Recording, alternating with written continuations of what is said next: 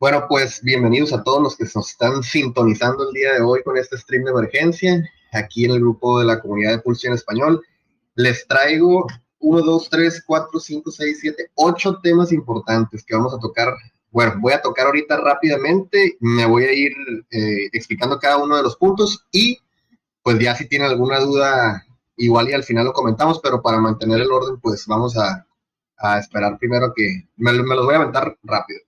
El primer tema es el tema Richard. Tema Richard, que casualmente el día de ayer se cambió su bio de Twitter y se quitó algunas palabras clave como, por ejemplo, Pulsex, pulsein.com y hex.com. Yo ayer les dije que realmente cuando hay alguien que se, que se quita, digamos, hay veces que no te alcanzan los caracteres para poner en el bio de Twitter.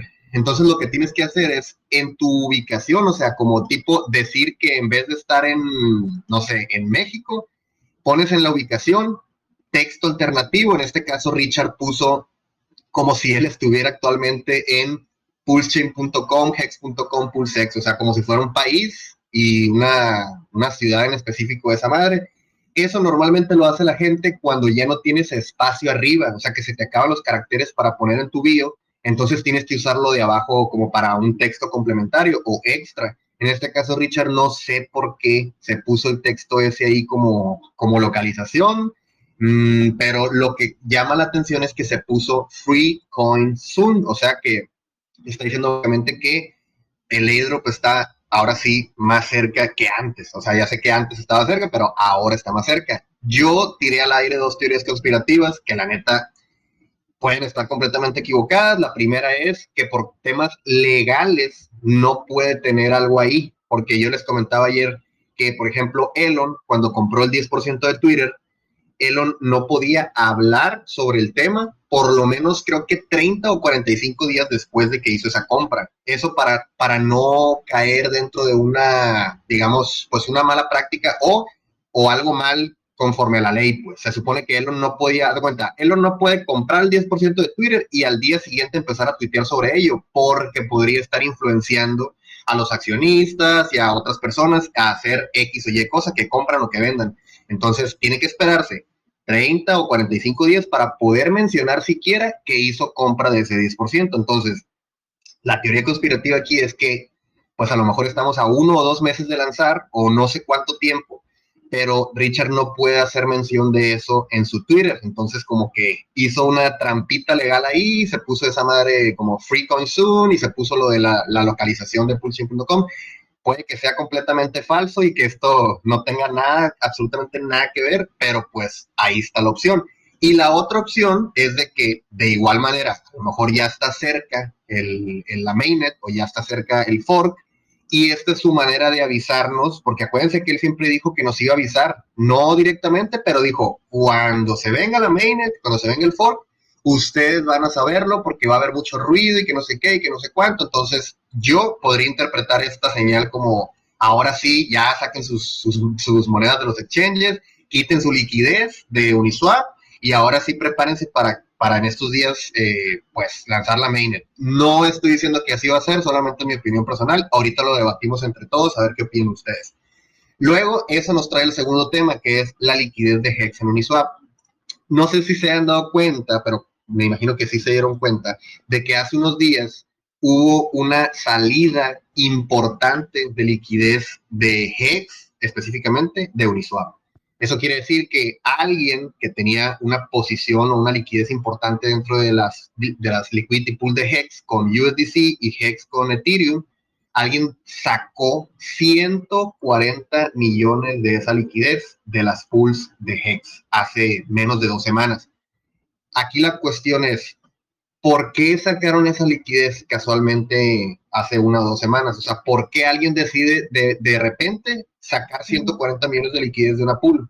Yo creo que esa persona sabía perfectamente que si tienes tu liquidez aportada ahí en Uniswap, cuando sea el fork, si es que a ti te agarró el fork con esa liquidez puesta ahí, automáticamente esa liquidez la puedes dar por perdida porque aunque sí se va a duplicar, acuérdense que el AMM bot de Richard va a comprar toda esa liquidez. Entonces, básicamente tu liquidez en Uniswap no va a ser tuya, pues no vas a tener esas monedas. Entonces, si hay alguien de ustedes que ahorita está proveyendo liquidez en Uniswap, yo les recomendaría que fueran y retiraran esa liquidez, así como lo hizo esta persona de 140 millones. Pero no solamente ha sido esta persona, sino que hemos visto que en estos últimos días la liquidez se fue a la, al carajo. O sea, literalmente hay como 15 millones de liquidez en todos los pares de HEX, o sea, incluidos el, USDC, incluido el HEX con Ethereum e incluido el HEX con, con USDC, con HEX, o con USDC, con Ethereum y con, ah, y es otra de USDC, pero que tiene una, una comisión diferente,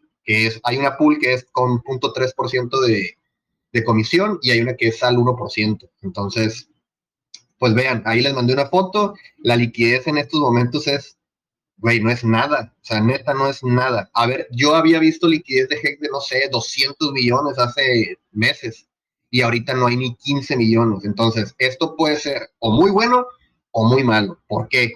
Porque se supone que yo, la neta, no, yo sigo negado a creer que con una orden de 20 millones de dólares se puede subir el precio de HEX a 50 centavos, o sea, al, ATH.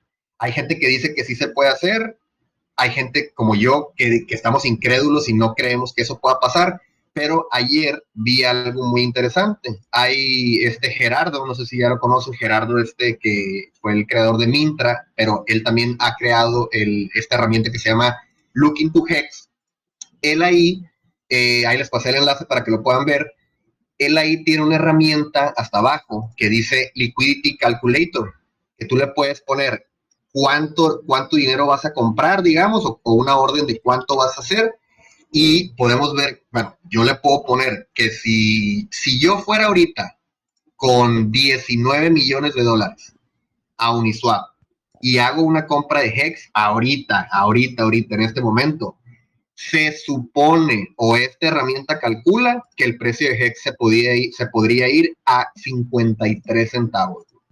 Eso quiere decir que llegaría a un nuevo ATH, eso quiere decir que haríamos un por 14 y la neta es que a mí, a mí, a mí, personalmente, se me hace poco difícil, pero si están haciendo estos cálculos, o sea, si Gerardo tiene esta, esta calculadora, que me imagino que está tomando en cuenta muchos variables, muchos factores diferentes, y me imagino que está bien hecha, porque la neta es que las, los cálculos de Gerardo, los a su página, los, los gráficos y todo lo que él ha hecho, la neta está muy, muy bien hecho, o sea, está muy bien hecho, este güey le sabe mucho a los números.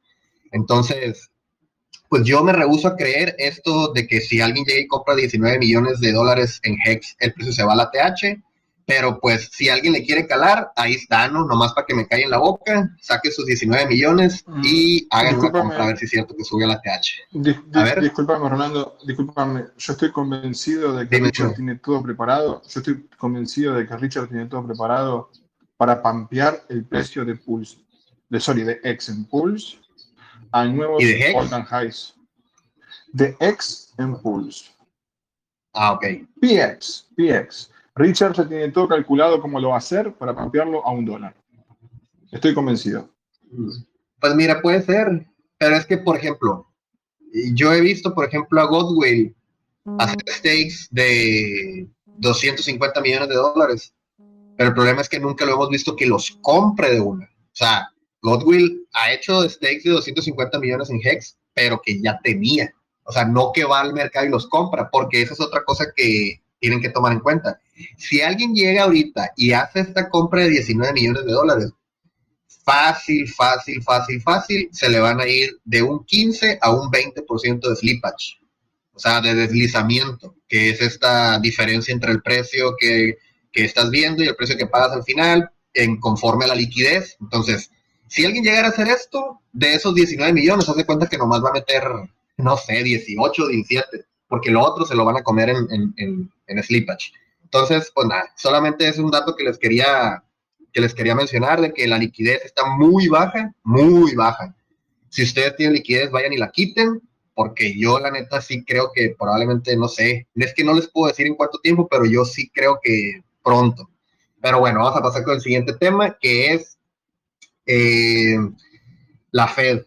porque hay mucha gente que está preguntando que si por qué está bajando tanto el mercado, que si qué está pasando, que si nos vamos a ir a cero. Yo lo único que les puedo decir es de que esto es el ciclo, o sea, ya sabíamos que íbamos a bajar, la neta, ni siquiera yo esperaba que, que íbamos a bajar, digamos, tanto, aunque todavía no se rompen los límites que yo dije. Yo he dicho que no creo que Bitcoin baje de 21 mil dólares, 21, 22, espero que no baje de ahí yo, yo personalmente, yo sé que a lo mejor muchos de ustedes piensan que nos vamos a los 12, está bien, a lo mejor y sí, pero eh, yo no me imaginaba que fuera a bajar tan rápido. Pero ¿qué está pasando? Hay demasiado pánico en el mercado, demasiado pánico. Acuérdense que tenemos una crisis, acuérdense que tenemos eh, una recesión que viene en camino ya, o sea, literalmente ya la estamos viendo la inflación que nunca, o sea, no sé en, todos los países donde ustedes vivan, pero aquí, por ejemplo, si yo con 100 pesos me compraba un desayuno, ahorita con 100 pesos ya no me compro ese desayuno, pues, o sea, solamente es un ejemplo, pero las cosas han subido mucho de precio, la gasolina subió mucho de precio, o sea, todo está mal. O sea, hacia donde voltees a ver, todo está mal y eso obviamente causa pánico en los mercados. La gente quiere sacar su liquidez de donde la tiene. Si alguien está bien invertido en Bitcoin, en cripto, pues obviamente quiere sacar liquidez porque no se sabe, no, no, se sabe cómo, cómo va a reaccionar el mercado. Hay gente que no se puede dar el lujo de esperarse. Pues. Pero Rolando, no, no, tendría que ser al revés. Si ves que el FIA se, te está yendo, se te está derritiendo como, como hielo en el desierto, ¿no tendrías que buscar un activo que se aprecie en valor? para tener más, más, más capital. Es que ahorita no hay, no hay activos que se aprecien en valor. Dime uno, no hay. Y ah. haz de cuenta que si tú tienes 100 millones, si tú tienes, o sea, nosotros somos retail, nosotros somos nada, güey. Nosotros, o sea, nuestro dinero no vale madre. La, la gente que tiene miles de millones de dólares invertidos en cripto y dicen, uy, se viene la recesión, se viene la crisis, se viene el problema con la cadena de suministro, se viene la inflación, se viene todo eso, dicen, yo ocupo tener liquidez para cualquier cosa, o sea, no me puedo quedar con la liquidez invertida ahí, entonces van y cierran sus posiciones de cripto, agarran esa liquidez y esperan, esperan a ver qué pasa, o sea, estar esperando. Mucha gente, ¿no? Otra gente también está holdeando, como yo, o sea, yo realmente no pienso vender. Las únicas veces donde yo pudiera llegar a vender es si estoy 100% seguro, casi casi de que, por ejemplo, digamos que el día de ayer yo sabía que íbamos a seguir bajando y lo único que puedo hacer, y que es arriesgado, la neta, yo no se lo recomendaría, pero yo sí a veces sí lo aplico, es de que, ok, si veo que va a seguir cayendo, a lo mejor vendo mis posiciones ahorita y vuelvo a recomprar mañana o vuelvo a recomprar en horas, pero eso es arriesgado, pues por eso no se lo recomendaría. Pero mira, aquí la cosa es, lo que yo les quiero decir es que el miércoles hay una reunión a las 2 de la tarde del FED donde se van a reunir a pues hablar sobre todo este tema de la inflación y todo este rollo con la Reserva Federal.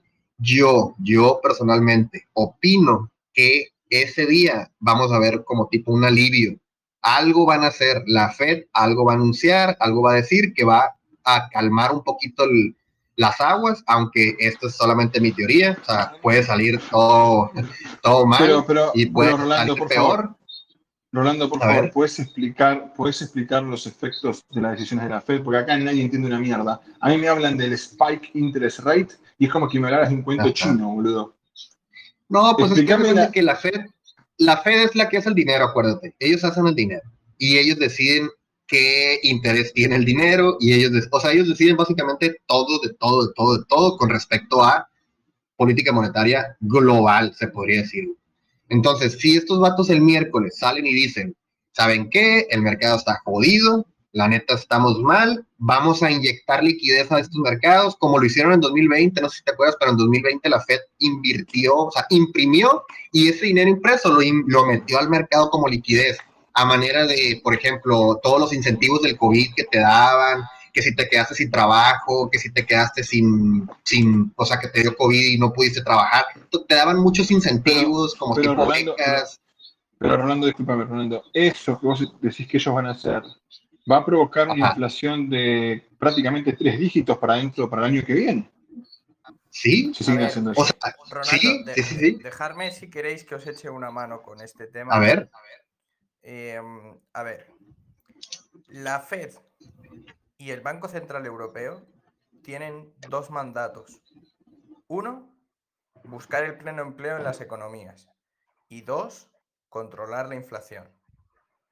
Lo que está ocurriendo ahora mismo en Estados Unidos es distinto de lo que está ocurriendo en Europa. En Europa tienen una economía que está en pleno empleo y los precios se están disparando porque hay un exceso de liquidez. Un exceso de liquidez ocasionado porque tanto el Banco Central Europeo como la Reserva Federal con el COVID se pusieron a imprimir dinero. Entonces, ahora lo que están intentando controlar con la subida de tipos de interés es que financiar operaciones e inversiones sea más caro. Están buscando precisamente lo contrario a lo que creo que ibais a empezar a hablar. Ahora lo que se está buscando es que el dinero cueste más y por tanto las empresas no tengan tanto capital disponible para asumir riesgos. Porque lo que hasta ahora ha pasado es que había tanta liquidez que asumir riesgos costaba poco. Y eso lo que ha ocasionado es que el valor de los activos estén sobrevalorados. Entonces, la subida de los tipos de la Fed lo que busca es dejar de que dejar que dejar de que prestar dinero sea barato, ¿vale? Y eso lo que va a ocasionar es que haya menos inversiones, eso lo que va a ocasionar es que eh, la economía se frene, porque el problema en Estados Unidos es que está desbocada.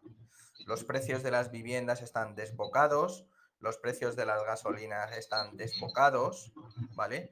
¿Por qué? Porque hay dinero para gastar y como la gente puede obtener dinero fácil, pueden acceder al mercado, coger dinero y gastarlo, porque siempre va a haber dinero más barato.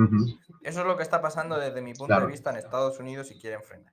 En Europa lo que nos estamos enfrentando es a otra cosa. En Europa lo que no tenemos son materias primas por la guerra de Ucrania, por el, con el cereal, con el gasoil, con la gasolina, con el petróleo. Y en, en, Europa lo que está ocurriendo es una inflación, pero no de mm, demanda. Es una inflación ocasionada porque eh, producir cuesta más caro. Y aquí nos podemos meter en unos efectos de segunda ronda que lo que hacen es que las cosas suban de precio porque haya que financiar más salarios, los más salarios suponen más costes, subida de precios y así sucesivamente, que es lo que se tiene, lo que se tiene miedo. Entonces, la Fed hasta ahora lleva ya avisando mucho tiempo de que quieren eh, petar la burbuja de la bolsa, sea como sea. El miércoles está programada una subida de 50 puntos básicos, pero hay analistas que le dan un 35% de posibilidad de que la subida sea aún peor, que te la lleven a 75 puntos básicos. Y eso lo que puede ser es un shock aún mayor, porque eso lo que significa es que el problema es mayor a lo que se pensaba. Entonces, el escenario de una cosilla, el escenario de que la subida sea del 75, a lo mejor en esta es a lo mejor un poco precipitado, pero en la siguiente a lo mejor puede ser del 75, porque la inflación se está desbocando, sigue desbocada. No, por mucho que están amenazando, no están consiguiendo nada con la inflación. Hay, hay, algo, hay, hay algo que, me gustaría sumar, perdón, que, que, tiene que ver con eh, la, Fed. Hay, hay, un, hay un punto que, que va en contra de la Fed, que eh, la reimpresión de dinero, el exceso de dinero impreso eh, le fue avisado en 2018, en donde le quedaba un porcentaje, si no mal recuerdo, era entre un 18 y un 20%, digamos, del tope de exceso de, impresión de dinero antes de empezar a tener más dinero, ¿cierto?, del que podía en el mercado. Entonces, ellos lo sabían, no lo sabían con un año de anticipación, lo sabían con cuatro años de anticipación. cuatro. Y claro, y hay que entender que los gringos hay que entender que los gringos viven de los bonos. Las empresas como la de Michael Saylor y hasta los más pequeños empresarios, ellos lo que hacen es solicitar créditos, ¿ya? Y estos créditos, eh, si él tiene un crédito de 100 millones, va al banco y pide un crédito por 200 millones. Con esos 200 millones paga el crédito que tiene de 100 y con los otros 100 vive. Y luego al próximo año toma esos 200 y pide 300 en otro banco y así los gringos viven, viven en esta burbuja del crédito. Entonces, lo, que, lo que bien decía este hombre, eh, este hombre de, el que habló recién, Trolex, que eh, los gringos, como, como viven de esta forma, bueno, y, lo conozco porque la, la, tía de, mi señora tiene, tiene un negocio allá y vive también, habla de, habla de esto, eh, constantemente y claro, vive, vive de lujo. Ella viaja 10 veces, ¿me entiendes? 10 veces por, por, el mundo, pero con crédito que le dan los bancos. Y ahora, claro, está de las pelotas porque ya cualquier crédito le sale más caro de lo que ella gana. Entonces, finalmente, entramos en un problema que la Fed conocía. Los, los avisos de la Fed fueron en noviembre del año pasado. cosas juntas. No, no solamente es eso, Correcto, no, correcto. Se, junta la pandemia, eh, como bien dice, la generación de más dinero. ¿Por qué? Porque la pandemia quebró un montón de empresas, se perdieron muchos trabajos. ¿Por qué? Porque pensábamos que nos mirábamos y nos infectábamos, ¿no? Entonces, dejaron el, el retail y, y, sobre todo el, el, inmobiliario perdió mucho, mucho campo. Bueno, el, punto es que eh, ahora tratar de levantar la economía, desde mi punto de vista, yo, yo por ejemplo puse mi primera orden en Bitcoin en 30.000 en enero de, este año. Luego otra en 20 y una en 10. Porque se, se, cumple, se cumple todo lo que ha dicho la Fed, todo sumado a la falta y la capacidad de, logística que no hay y que no se va a recuperar en, un año, nosotros bien podemos ver a Bitcoin en, en 10 mil dólares. El punto es que si llegamos a ver a Bitcoin en 10 mil dólares, quiere decir que Wall Street se fue a la mierda, ¿entiendes? O sea, va a haber un crash de miedo, de miedo. Carlitos, tengo una consulta. Dejarme una cosa ya, control lo último que aporto ya, y mm, vale, entonces. No, pero te quiero eh, preguntar. Hay, hay, una analista, hay una analista que se llama Hugo Ferrer, ¿vale? En Twitter, que se dedica a temas de, de inversiones en bolsa y tal. Él no tiene Bitcoin, ¿vale? Pero sí que analiza, hizo en mayo un, hilo, ¿vale? Sobre, sobre Bitcoin. Y la verdad es que yo le he escuchado hablar en varios sitios, no sobre Bitcoin en concreto, sino sobre macroeconomía.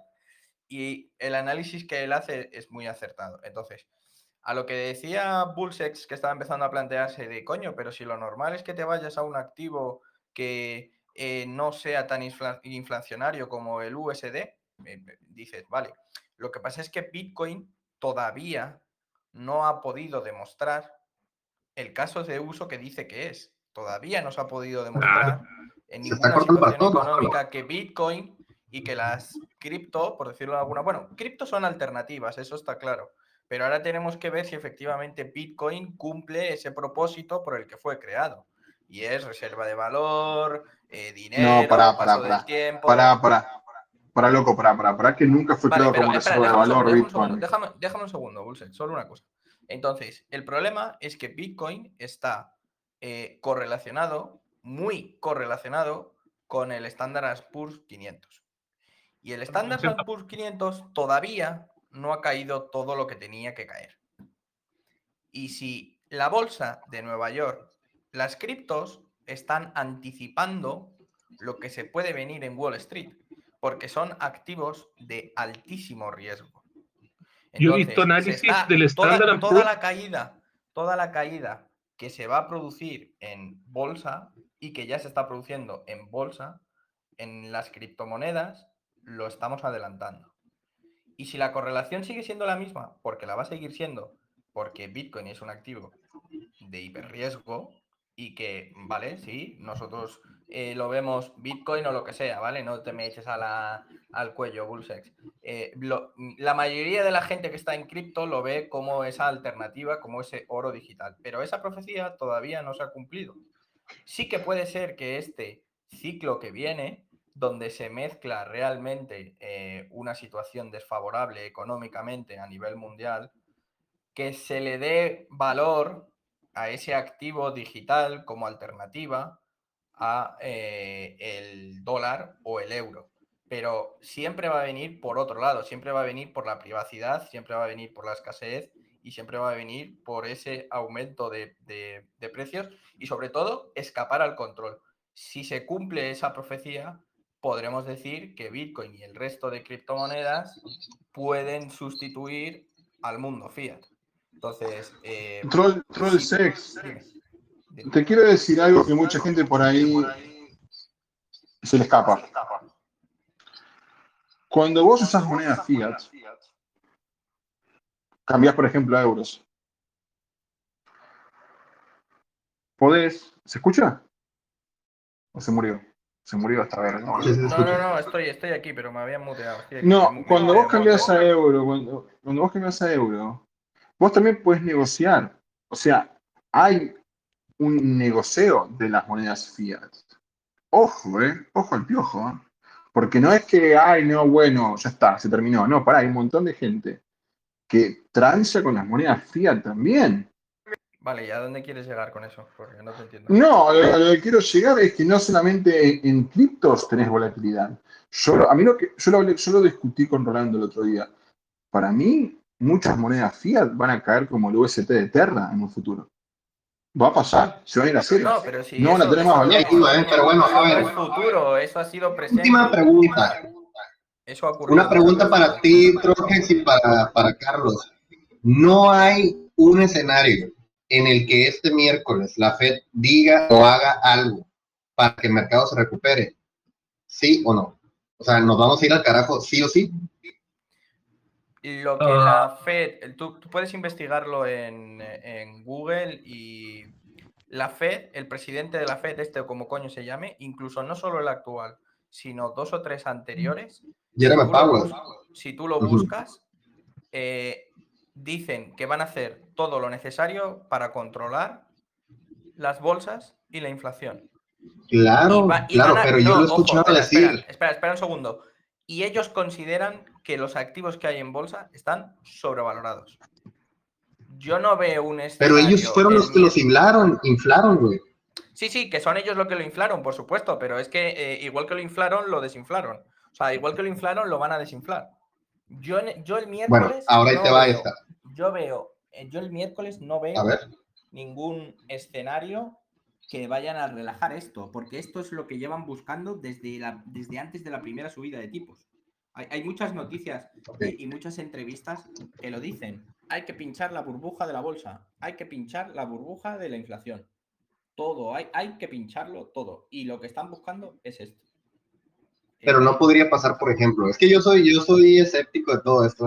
Yo ni sé qué va a pasar, pero podría pasar que en vez de anunciar que van a subir las tasas de interés 0.5 o 5%, 5 puntos, lo que dijiste ahorita, que en vez de subir eso, suban la mitad. Es que no importa, es que no importa, no importa, digamos, mira, eh, ponle, que suben, no suben el, total, sino que un porcentaje. ¿Eh? No, no, no importa, no importa si es que suben un 10% de lo que dicen mañana para darle un empujón da lo mismo, porque ellos tienen que cumplir una política también, ¿entiendes? Porque si no la cumplen...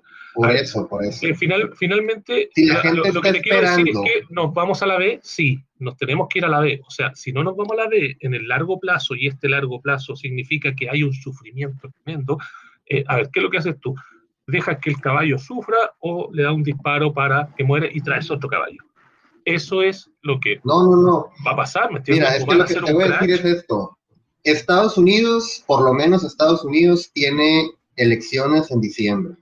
Todos sabemos lo que pasa cuando hay elecciones en un país como Estados Unidos. ¿Sabes cuál es la mayor preocupación de los estadounidenses ahora mismo? ¿Cuál?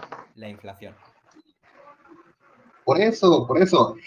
Mira, yo no sé si va a pasar o no, pero yo creo que puede pasar algo, no sé si va a ser este miércoles o va a ser dentro de dos meses, no sé, pero en algún punto la Fed tiene que salir y hacer algo para salvar lo que ellos mismos llevan destruyendo y volviendo a construir y volviendo a destruir. En 2020 ya vimos lo que pasó, güey. En, 2020 la Fed, la, la, Fed inyectó una cantidad exagerada de dinero, exagerada de dinero, de liquidez. Esa liquidez fue directamente a compañías, en bonos, en ayudas del COVID, en X o Y cosa. Mucho dinero llegó al mercado, bitcoins, sí, esto, yo estoy hablando de Estados Unidos. Por eso. Hoy día no. Hoy día tienes todo un arrastre. Estados Unidos no tiene la capacidad económica para ponerse la mochila de Europa para ponerse la mochila de Asia y además ahí tienes otro, otro tema, el, el, el imperio que mantiene el dólar que lo está perdiendo, en donde los chinos están comprando con yen petróleo, en donde India está comprando con rupias petróleo, en donde Arabia Saudita eh, dice, yo ya no te voy a vender petróleo a 10 dólares porque la cuesta en 100. Y ellos tienen un tratado y ellos dicen, bueno, yo me paso el tratado por donde quiero ahora y tú me tienes que pagar 100. Estados Unidos está hasta la Sí, puede ser que sí, pero les voy a decir cuál es mi teoría. Yo sé que a lo mejor no es y ustedes tienen más conocimiento que yo, pero basado en la especulación y en, otras, en otros ciclos que he vivido, es en Estados Unidos hay elecciones en diciembre. Casi siempre lo que pasa es que los gobiernos intentan hacer parecer que todo está bien para mantener su poder o su hegemonía política y creo que eso va a pasar en Estados Unidos, al menos en, en, de aquí a diciembre y creo que algo puede hacer la Fed, yo sí creo que algo, algo pueden hacer ellos para eh, arreglar el problema que obviamente ellos tienen creando desde, 2008. Esto no es desde 2020, ¿eh? esto lo tienen haciendo desde 2008. En 2020 vimos cómo lo, solucionaron inyectando liquidez exagerada en el mercado. Ya vimos cómo Bitcoin se fue de 7 mil a 69 mil gracias a estas acciones. Entonces, si ellos vuelven a hacer lo mismo, aunque sea una doble burbuja, aunque lo vuelvan a inflar y luego se vaya a desinflar, solamente están postergando la caída o, el estallo de esta burbuja. Pero miren, no nos vamos a clavar en este tema de, la FED porque traemos otros temas importantes sobre Pulse y Vamos, vamos, Rolando, vamos. por favor, Rolando, eh, ¿puedes hablar de eso del código que es muy importante? Sí, sí, para allá Habla de eso porque la inflación no la vamos a solucionar. La inflación me la suda, güey, ya. Sí, no, la vamos a solucionar. No la vamos a solucionar. Y adentremos en ese caso. Pero bueno, el caso de, la liquidez de Hex, pues ya se los dije, salieron, ha salido el 90%, yo digo que la liquidez de Hex, hay muy poquita liquidez, eso equivale a volatilidad, pueden subir el precio muy rápido, pueden bajar el precio muy rápido, entonces, nada, solo hay que estar preparados, saquen su liquidez de Uniswap, saquen sus tokens de los exchange y prepárense para el, para el fork.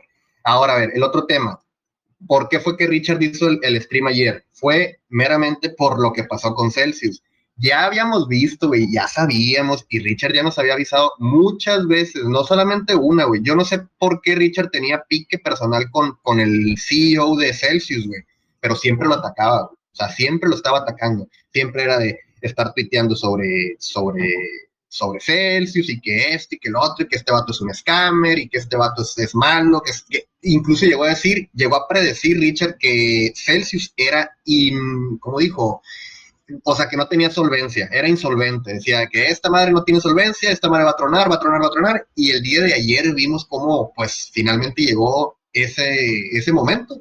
O sea, mandaron un, un, correo avisando que se habían pausado todos los retiros, los swaps y las transferencias entre cuentas. O sea, ni siquiera si tú tienes dinero dentro de Celsius puedes enviarle a otro que tenga Celsius. Pues. O sea, eso es la neta para mí. Eso es una muy, muy mal indicio, porque puede ser que hayan dicho, ¿saben qué? pausamos los retiros, pero dentro de la plataforma ustedes pueden seguir operando normalmente, como hacía. O sea, si eso pasa, la neta no está tan mal, porque aunque no puede retirar, puede seguir tradeando, puede seguir enviando y recibiendo, o sea, todo está mm, bien. Pero ya cuando te dicen que no va a haber swaps, que no va a haber transferencias y que aporte tampoco va a haber retiros, eso sí, para mí es un muy mal indicio. Y la neta es que, la neta, yo no sé si hay gente aquí que usa Celsius, pero pues ni modo, o sea, se les avisó, se les dijo, no quisieron hacer caso y pues ahí están las consecuencias de que cuando tienes tu dinero con un middleman te pueden pasar este tipo de cosas, ya sabemos, este, ya sabemos que esto es, mande. Solo quiero decir que el que usa Celsius está totalmente loco. Esa plataforma, sí, yo pienso que es una mezcla de medieval con comunista. Sí, pero, pero eh, al final de cuentas, eh, eh, o sea, si nada estuviera pasado y si el mercado estuviera normal, a lo mejor no hubiera ningún problema. O sea, el problema aquí es que probablemente se quedaron sin liquidez y aparte este vato de Celsius no se caracteriza por ser una persona Rolando, Rolando, no sé quién es ni me importa, pero yo usé Celsius el año pasado, en octubre, noviembre, me acuerdo, y fue la experiencia más patética en cripto que tuve. No me dieron los bonus. Pero, hay mucha gente que los usa. Sí, sí, todo lo que tú quieres está mal. Pero hay mucha gente que lo usa. Está muy bien que desaparezca Celsius. Sí, es una porquería. Sí, es una porquería, la neta. Pero hasta donde ellos funcionaron bien, o sea, eh, a lo que voy es que Celsius mientras estuvo funcionando bien sin problemas. ¿Pero cuándo? ¿Cuándo funcionó bien? ¿Cuándo? no, sí funcionó bien. Mira, no por nada, no por nada, el año pasado, a finales del año pasado, estos vatos recaudaron 400 millones de dólares de inversión entre fondos de viejitos canadienses, entre fondos de inversión de todos lados del mundo, güey. Y ahorita, y pregúntame cómo están.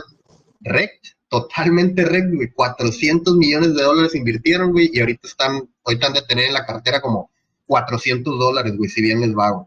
Entonces, ya, güey, o sea, no, no vale más, no vale más la pena entrar en el tema Celsius, la neta, mmm, seleccionen bien, si van a usar servicios centralizados, seleccionen bastante bien dónde se van a meter, porque la neta es que esto de Celsius ya estaba programado, ya estaba predicho, y la neta, pues si no hicieron caso, pues no hay nada que puedan hacer. La neta, tampoco es como que todo se acabó, güey. O sea, este vato, el Mashinsky, tiene videos donde él sale diciendo así, en cámara, dice, Celsius, este, si llega a tener algún problema, dice, absolutamente ningún dólar se va a dar a los accionistas, ni siquiera a mí, dice antes que a los usuarios. Dice, los usuarios son lo primero y lo que tú quieres. Entonces vamos a ver cómo acaba todo esto. La neta, yo no creo que se vaya a perder todo el dinero de ahí. Claro que sí, algo a ver, o sea, yo no sé cómo, cómo, cómo, cómo van a salir de esa situación, pero van a ver que a final de cuentas tampoco es como que ya fue el fin del mundo para los que estaban en Celsius, ¿no? O sea, ya, ni modo. Pero bueno, el tema Celsius ya se fue, por eso Richard hizo el stream y bueno, en el stream de ayer aprovechó para hablar de ciertas cosas, que aquí apunté, que, fíjense, el día de ayer Richard habló sobre lo de la, sobre lo de este nuevo código que están escribiendo los desarrolladores en, fuera de IBM. Y yo ya les había tratado de explicar ah, de qué se trataba eso, pero ahora ya lo explicó un poco más a detalle y ya les puedo pues adentrar un poquito más en qué es lo que está haciendo o por qué es que hicieron este cambio. Richard ayer nos comentó que la parte más lenta de Ethereum es el EVM. El EVM es la Ethereum Virtual Machine, que es como la máquina virtual de Ethereum, pues a la cual se conectan todas las DApps para poder usar Ethereum. Vamos a dejarlo así, ¿no? Entonces, la parte más lenta de Ethereum es el EVM. ¿Por qué? Porque tienes que, mm, digamos, adentrar la información en el EVM y luego a bajarla a otro nivel más. Pues, o sea, es, es complicado explicarlo, pero en, en, para los que saben de programación, pues saben cómo funciona eso. Entonces, el EVM, que es esto que, por ejemplo, todas las blockchains que son compatibles con EVM, es porque hace cuenta que traen ese módulo integrado. Pues si una, si una blockchain es EVM compatible, quiere decir que es compatible con Ethereum a través de la Ethereum, Ethereum Virtual Machine. Entonces, ¿qué, qué era el problema? que la IBM en Ethereum es lenta. Y entonces dice Richard, dice, la parte más lenta de Ethereum es la IBM y limita el throughput, o sea, como limita la cantidad de procesamiento que puede tener la blockchain, o sea, al, usar IBM, pues. Entonces dice, con la infraestructura existente que tenemos ahorita, podemos hacer, o sea, simplemente un 4X, un 10X o un 40X más rápida la red con este cambio. O sea, lo mínimo que pueden hacer es 4X. Y ya 10X y 40X dependerá del max gas settings, o sea, como la cantidad de gas máximo que te puedes gastar en cada transacción. Entonces dice, nosotros podemos configurarlo. No dijo si, si lo van a poner a 4, a 10 o 40, pero pues esa madre a mí, con que sea 4X más rápido que Ethereum, no mames. O sea, es, mucho, es, es, mucha, mucha ventaja. Pues. Y si lo hacen 40x más rápido, pues imagínense, o sea, esa madre va a volar. Entonces, dice, um, eh, ah, ok, entonces, lo que hace esta IBM es que hace todo más lento al cargar. O sea, el, el problema es el load time, o sea, el, el, el tiempo que tarda en cargar ciertas cosas. Entonces, con esto, con esto que los bloques son tres veces más rápido y aparte con esta nueva infraestructura que hicieron, pueden eh, hacer cuatro veces más rápido el código o optimizar el código, por así decir, pues es una, es una gran ventaja que vamos a tener sobre cualquier otra blockchain que sea IBM compatible. Llámese Matic, llámese, llámese Solana, o no, Solana no es, este, Velas, eh, no sé, cualquier otra que sea IBM compatible. Entonces, aquí la cosa es que lo que hicieron, haz de cuenta que yo ya se los había intentado explicarlo otra vez, pero la neta es que está complicado. Lo que hicieron es que ahora la blockchain o el sistema operativo, digamos, se va a conectar directamente con el, el, nivel donde están los usuarios. O sea, ya no van a tener que usar, o sea, no van a tener que usar la IBM para luego conectar con el sistema operativo, sino que quitan ese middleman y ahora se conecta directo uno con otro, un piso, el, digamos el primer piso con el tercer piso, sin usar el segundo piso, que el segundo piso es, el, es la IBM. Entonces dice, hay muchas transacciones, dice, que pueden estar vacías en la blockchain, o sea, bloques de tres segundos que se van vacíos sin transacciones o algo así entendí. El caso es que dice, eso va llenando la blockchain y eso va, va ocupando espacio en disco y va haciendo cada vez más lento y más lento y más lento, dice, que las transacciones se hagan. Entonces lo que nosotros estamos haciendo, es que toda esa, todas esas transacciones que digamos eh, se pueden se pueden dirigir a otro lugar, nosotros los vamos a dirigir hacia afuera de la IBM. Y ahora lo vamos a procesar nosotros, digamos, internamente, pero, o sea, fuera de la IBM.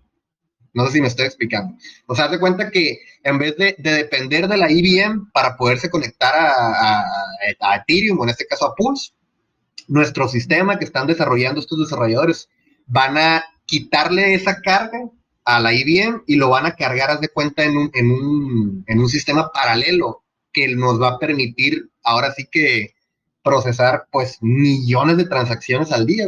Si Ethereum está haciendo ahorita actualmente en promedio un millón de transacciones al día, esto nos puede dejar a nosotros por lo menos unos 15 millones de transacciones al día. O sea, por lo menos 15% o por lo menos 15x más rápido porque acuérdense que la optimización viene de los bloques, o sea, el block time, que son tres segundos, más aparte las, las, optimizaciones que le están haciendo al código, que lo pueden hacer todavía otras cuatro veces más rápido. Entonces, la neta, pues sí, o sea, me, me gustó escuchar esto de Richard, lo explicó súper a detalle, yo se los estoy súper resumiendo, la neta, no tiene caso explicarles porque son términos muy complicados, incluso para mí, o sea, incluso para Richard.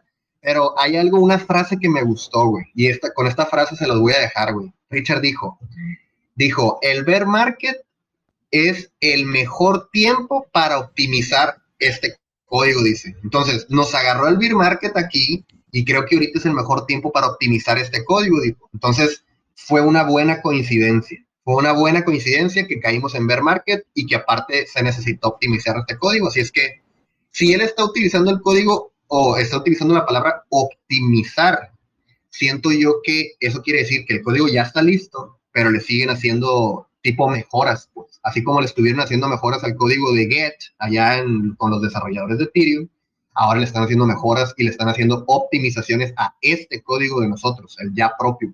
Entonces, pues está bastante bien. La neta, me emociona, güey, me emocionó saber eso de, que lo están haciendo afuera de la IBM para que pueda cargar más rápido, que tenga mucho más eh, procesamiento y obviamente pues eso va a ser la blockchain más rápida sin, sin sacrificar la seguridad, porque hay mucha gente que ya empezó a decir eso, de que, que no, que no, que entre más rápido, o sea, como diciendo de que no porque sea rápida quiere decir que sea segura.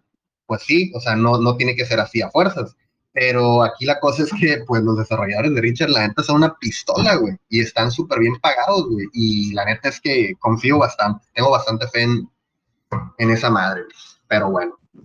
El otro tema que traigo aquí es, rapidito así, si ustedes tienen gente que le habían pedido en el pasado, que le habían recomendado invertir en cripto, que les habían dicho, no sé, a tu tía, a tu tío, a tu vecino, a tu primo, a tu prima, a tus amigos, hey, metan la cripto, inviertan en cripto, mira que este, que el otro. Y si siempre les decía, no, pues después, no, que ahorita no, no, que no, ahorita no tengo dinero, no, que después, avísame después. Ahorita yo creo que es el mejor momento. Yo personalmente, personalmente les digo que lo que voy a hacer es eh, a todas las personas que alguna vez ya los invité a invertir en cripto y que me dijeron que después o que ahorita no, que cualquier cosa, ahorita es el momento de hablarles y decirles, ¿sabes qué? yo sé que en el pasado te dije que le metieras a esto y a este y a otro, pero fíjate que ahorita la, la situación está así, así, así, y estamos caídos 90, 95%, y ahorita es el mejor momento para, para meterle, entonces, pues plantéenselo a las personas que, que, ya les habían dicho alguna vez. La neta es que ahorita está el mercado en, en el infierno, güey, en el infierno. Entonces, es un buen momento de entrada para alguien que viene desde fuera, alguien que no había invertido en cripto. Y es importante que les mencionen que esto no es a corto plazo. O sea, es una muy buena entrada, pero no a corto plazo, porque igual puede bajar más y van a estar llorando. Entonces, tomen sus precauciones. Rolando. ¿Decir algo, ¿Qué show? ¿Qué show? No, que está gringo, está gringo ahí. Gringo, ¿cómo estás, querido? ¿Bien? Gringo. ¿Qué haces? ¿Cómo están, chicos? ¿Todo bien? Ahí está gringo. Es, es, histórico, es histórico. ¿Qué hable, qué hable? Hace mucho que no se nos conectaba. Siempre, siempre, me siempre intento escuchar los videos de, de, Rolando tuyo, que sos un gran, la verdad. Y gracias, gracias. Sigo siempre, sigo siempre. Lo que pasa es que a veces no puedo unirme. Ahora lo estoy escuchando a ustedes, la verdad. Muy buena información. Muy bien, muy bien. Sí, de hecho ya ese era el último, este tema de, los inversores, de que, o sea, todas las personas que les que los invitaron a invertir y que nunca quisieron. Yo creo que ahorita es el momento. Hex a 3 centavos es una chulada. Yo creo que Hex puede estar sin problemas en, en el ATH de aquí a diciembre o de aquí a principios del año que entra. Vamos a ver qué pasa. Ahorita ya subió a 4 centavos, fíjate. Rolando, podemos preguntarle a Gringo una cosa, que, porque el Troll X dijo que había problemas de materias primas en, Europa y él tiene un restaurante. Yo solamente quiero preguntarle si está teniendo problemas para conseguir eh, materias primas, no sé, o está todo tranquilo. en comparación pre-pandemia y post-pandemia. No, nada que ver. Eh, no, no existe el desabastecimiento. Todo verso. todavía, todavía. Lo que hacen las grandes corporaciones son este, hacer el desabastecimiento interno para después sacar un precio más alto, eso como en todas partes del mundo. Técnicas de mercado, agresivo.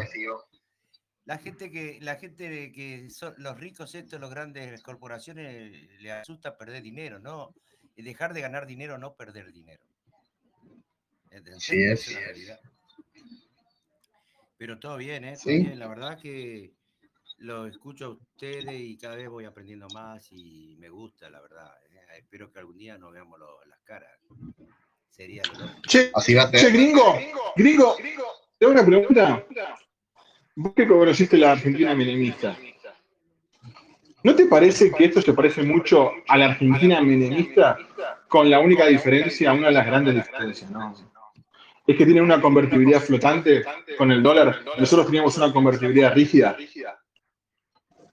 Sí, bueno, eh, lo que pasa es que atar el dólar, como lo ató la Argentina, fue un, suicidio.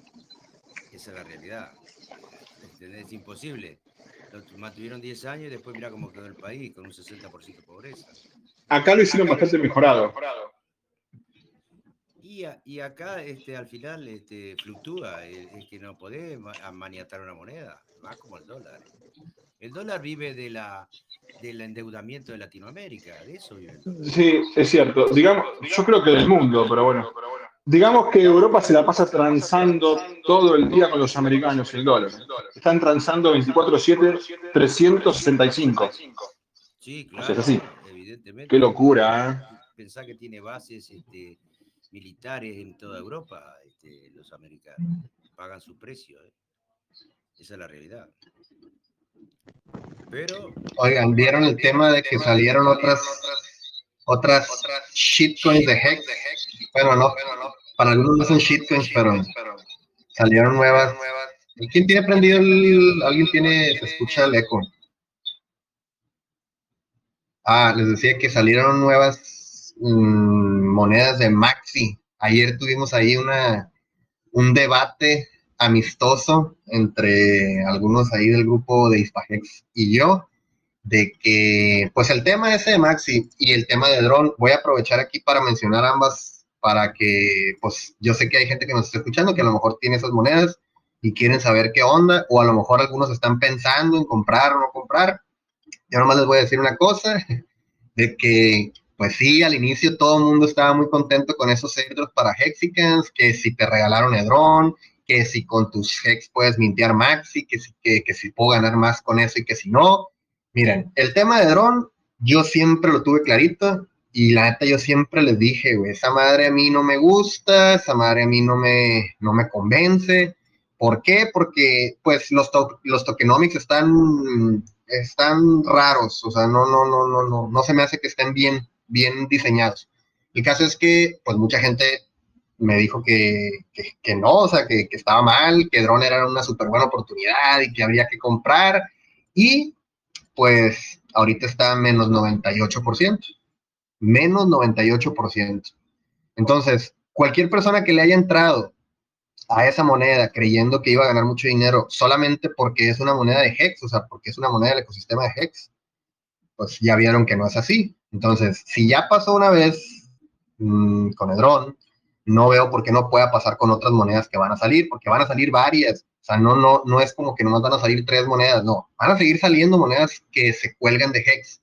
Y hay gente que las va a adoptar y que las va a comprar y puede que les vaya bien, pero lo único que quiero que sepan es de que sí es riesgoso y más ahorita que pues todo está incierto, ¿no? O sea, hay gente que literalmente compró en marzo, enero, febrero, marzo, abril, mayo, en tres meses tres meses están 98% abajo con el dron. Pero Rolando, discúlpame. ¿Mande? Rolando, discúlpame. No financian advice, como dicen los youtubers, no financian advice, ¿viste? Pero con 25 cocos, pues además poner, no sé, no sé cuánto de fee, de gas, te llevas 100 milloncitos de Hedron. Yo los compro. ahorita. Yo los compré. Ahorita. Ahorita que está caída 98%, sí. Pero, pero, pero en cripto se compran en este momento. Así es el ABC esto, o sea. Mm, sí, sí, sí. A lo que voy es que mucha gente que recomendó comprar Edron en marzo, pues eh, ahorita la gente que compró siguiendo esas recomendaciones está rec, totalmente. bueno, una, cosa importante, una cosa importante. Rolando hizo un video donde anticipó que esto podía pasar, ¿eh? Ojo, y lo hizo cuando estaba en Mountain High. sí, y no fue un video, era un stream, estábamos en un stream seis personas y, todos estábamos escuchando. Y yo les dije, esta moneda va a seguir cayendo sí o sí. ¿Por qué? Porque tienes un bonus del 10, del 10X. O sea, imagínate esto, Uli. Tú eres un Hexican millonario que tiene stakes millonarios. Tienes stakes de Hex, pero a lo bruto. Tienes millones y millones y millones en Hex estaqueados llega esta moneda que se llama Edron y te la regalan a ti, que ya eres multimillonario en Hex, te la regalan. ¿Y qué haces tú? La vendes. Tú ya tienes millones y millones con Hex, vendes esa mierda, la vendes. Pero no sin antes empezar a chilear la moneda, empezar a, uy, mira, Edron, uy, sí, tecnología, uy, qué padre. Empiezan a, a difundir que sí está padre. ¿Y qué pasó? Que esos multimillonarios vendieron su Cedrón Punto. O sea, lo único que hicieron fue hacer más ricos a los millonarios de Hex. ¿Y quién les dio ese dinero? Está ¿Quién les dio ese dinero? Está bien. La gente que compró. Obvio, está bien, pero hoy yo compro. Hoy les digo a todos, no ah, bueno, pues ¿eh? sí, sí. Ahorita, pues sí, cuando ahorita está menos 98%. Si le iban a meter ahorita es el momento. ¿Te, ahorita. ¿Te acuerdas cuando Ricky, no cuando Ricky de acuerdo cuando Ricky hizo un stream que dijo no financia device, te llevabas 600.000 X por el Free Uniswap iDrop en septiembre de 2020.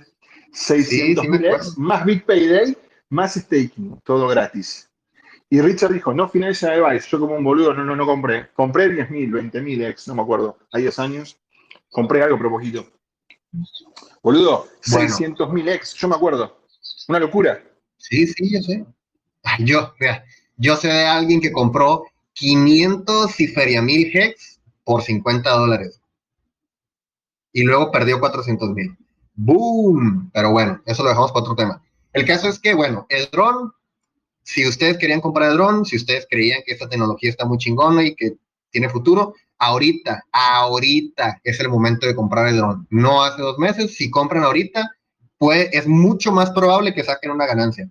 Ahora, todos esos que ya llevan una pérdida de noventa y tantos por ciento, pues asuman la consecuencia y esperen. O sea, porque ahí te va otra cosa. Por más que a mí no me guste esta moneda, por más que a mí no me guste Drone y que no lo recomiende, no te voy a negar que el día que empiece a subir Bitcoin y el día que empiece a subir Hex, esta moneda va a volver a subir, sí o sí.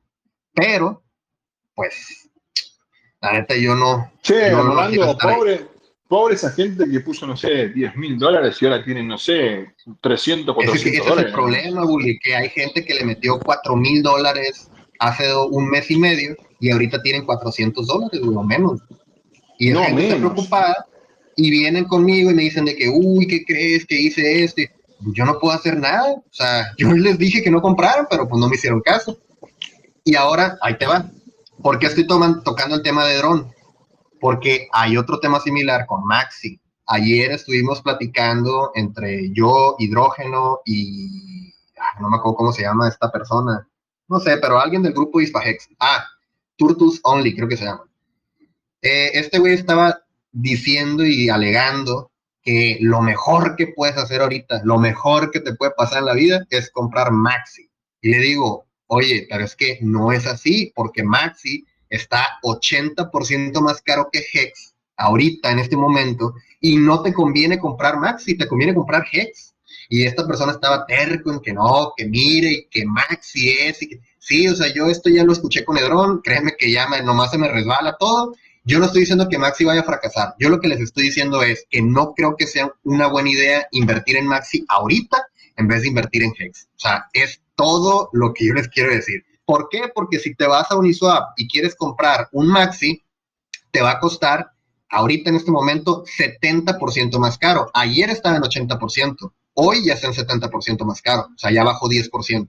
O sea que si se hubieran esperado, bueno, más bien, el que le hizo caso ayer a Turtles Only y compró Maxi con sus Hex, hoy ya lleva 10%, 10 de pérdida. Pero bueno, el caso es que yo creo que ese 70%... A ver. Pero, pero Rolando, ¿puedes explicar a la gente, a los newbies como yo, ¿a qué mierda querés comprar Maxi? O sea, ¿cuál es el beneficio? Explicar el beneficio, pues yo, no, que beneficio yo no le veo, yo no le veo beneficio, pero ahí te va. Lo que la gente dice es que Maxi es comprar un stake de Hex encapsulada 555 y que puedes sacar cuando quieras sin pagar gas. ¿Ok? Eso es lo que te venden. Eso es lo que dicen, ¿no?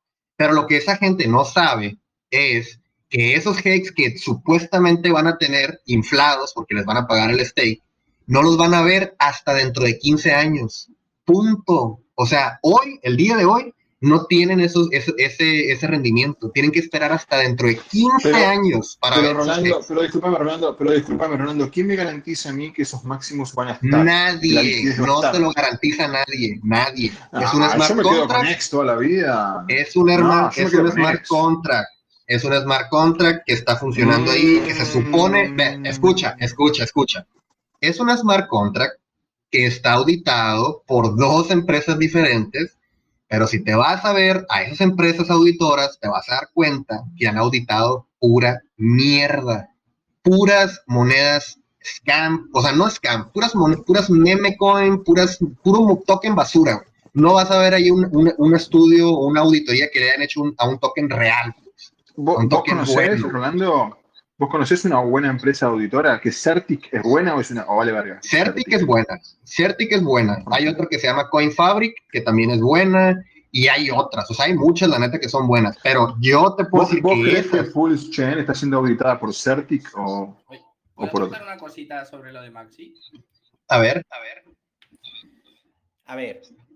Eh, Maxi te da la posibilidad, le da la posibilidad a todo. Bueno, ahora ya no, porque bueno, eh, necesitas 1.7x, ¿vale? Y en la fase de Mint era uno contra uno. Pero.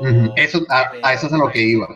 Ah, vale. Pero eh, yo tengo Maxi por la sencilla razón de que estoy obteniendo todos los beneficios de un stake a 15 años en un token, en un token que pueda hacer líquido en cualquier momento.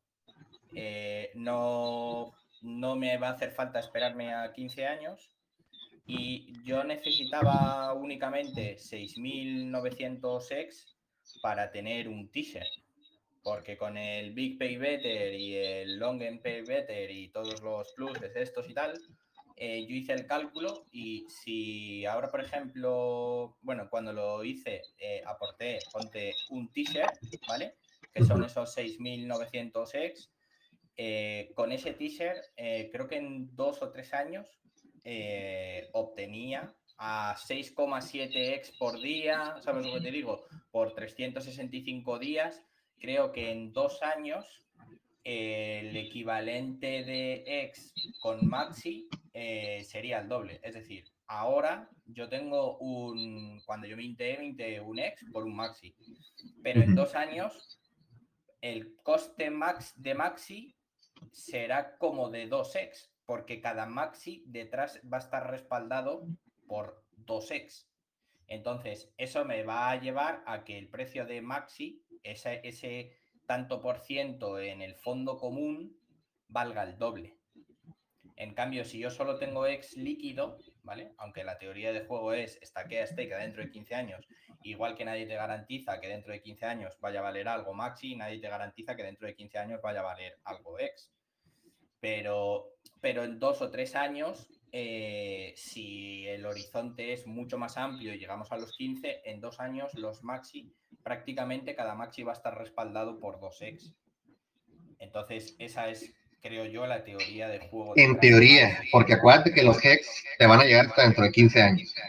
No, yo no, pero me da igual porque, porque yo lo voy a poder, o sea, la gracia es que lo voy a poder hacer líquido antes y que no me voy a tener por qué esperar a los 15 años. A lo mejor puedo esperar 14 años y 364 días. La cuestión es un sí, sí, sí, que va teniendo un respaldo por detrás que va creciendo.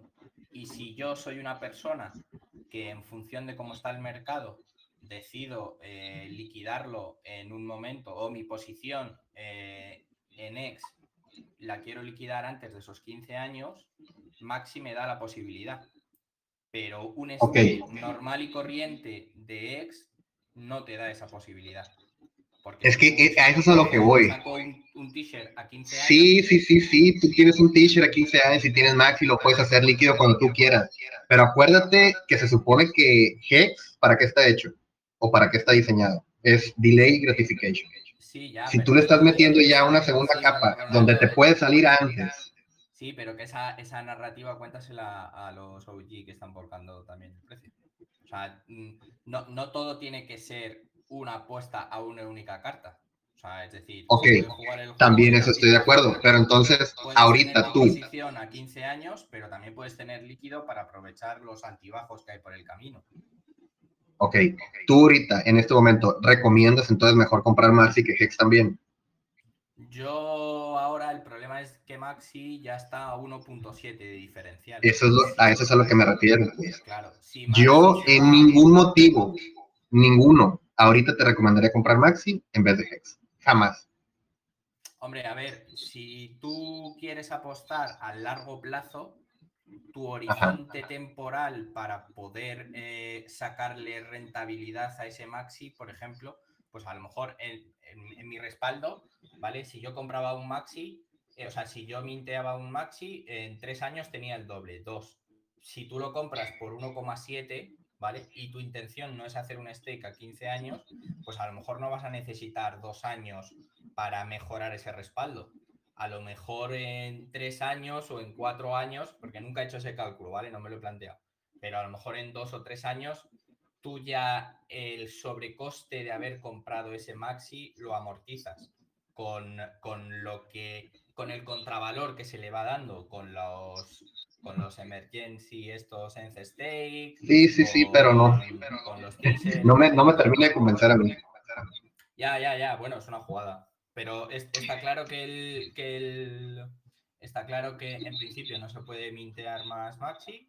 Eh, está claro que en principio no el stake está hecho y bueno, luego cada uno lo juega lo que pasa es que sí, porque ahí te va.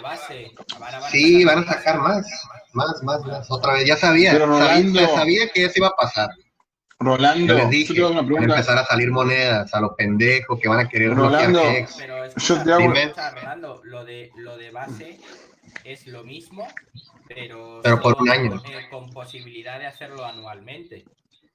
Yo, yo base me lo planteo en plan, oye, si por ejemplo cambio algunos X por base y luego resulta ser que, el diferencial eh, con respecto a X pasa como con Maxi, que es de 1.7, y a lo mejor pasa a 1.5 o 1.2, ¿sabes lo que te digo? Pues es un 20, un 30, un 40% más de lo que tenía. Puedo mintear ese base, ver cómo está el mercado y si saco un 30 o un 40% de la inversión inicial, pues bienvenido. Y si luego lo quiero seguir teniendo, pues bueno, pues lo sigues teniendo. Pero, pero, Rolando Graña, Graña, Graña. Los maxis, si yo hubiese vendido los maxis, hubiese tenido un 70% de rentabilidad. Pero para. Sí, tengo una pregunta. lo que mucha gente inteligentemente hizo. Cambiaron. Rolando, te una aquí en este grupo alguien puso que ganó 80% de Hex en te puedo, te puedo, hacer una pregunta, Si vos, compras, si vos compras mil dólares de Maxi hoy y el día de mañana vale, no sé, mil cien, ¿yo los puedo comprar y vender en un swap? ¿Hay liquidez o no se puede hacer eso? Sí, pero solamente liquidez con ah. Hex. Bueno, no, lo puedes cambiar por Sí, pero mira, ahí te va. Es que sí, o sea, yo sé, mira, a la gente que sí alcanzó a mintir Maxi 1-1, está bien contra esos no puedo alegar nada porque ya vimos que ya ganaron. O sea, sí, sí se ganó. Porque hay gente aquí en este grupo que mintió uno a uno sus maxis, haz de cuenta que metieron 3000 hex y de repente sacaron 5000 hex de regreso. O sea, vendieron sus maxis y sacaron 5000 hex y están perfectamente bien. Excelente. Eso, si todos hubieran podido hacer eso, neta, qué, qué chingón. Por mí estaría mejor porque todos hubieran ganado. Pues. Yo personalmente no mintié maxi ni tampoco compré, ni voy a comprar. Pero ahí te va. Los que lo hicieron 1-1, pues como les digo, sí, ya tuvieron su ganancia y siguen en ganancia, qué bueno, o sea, está perfecto. Pero ahorita, ahorita, hoy, hoy, pagar 70% más caro por Maxi que comprar Hex directamente, a mí se me hace una, una, una mala idea. A mí, pero es mi opinión personal.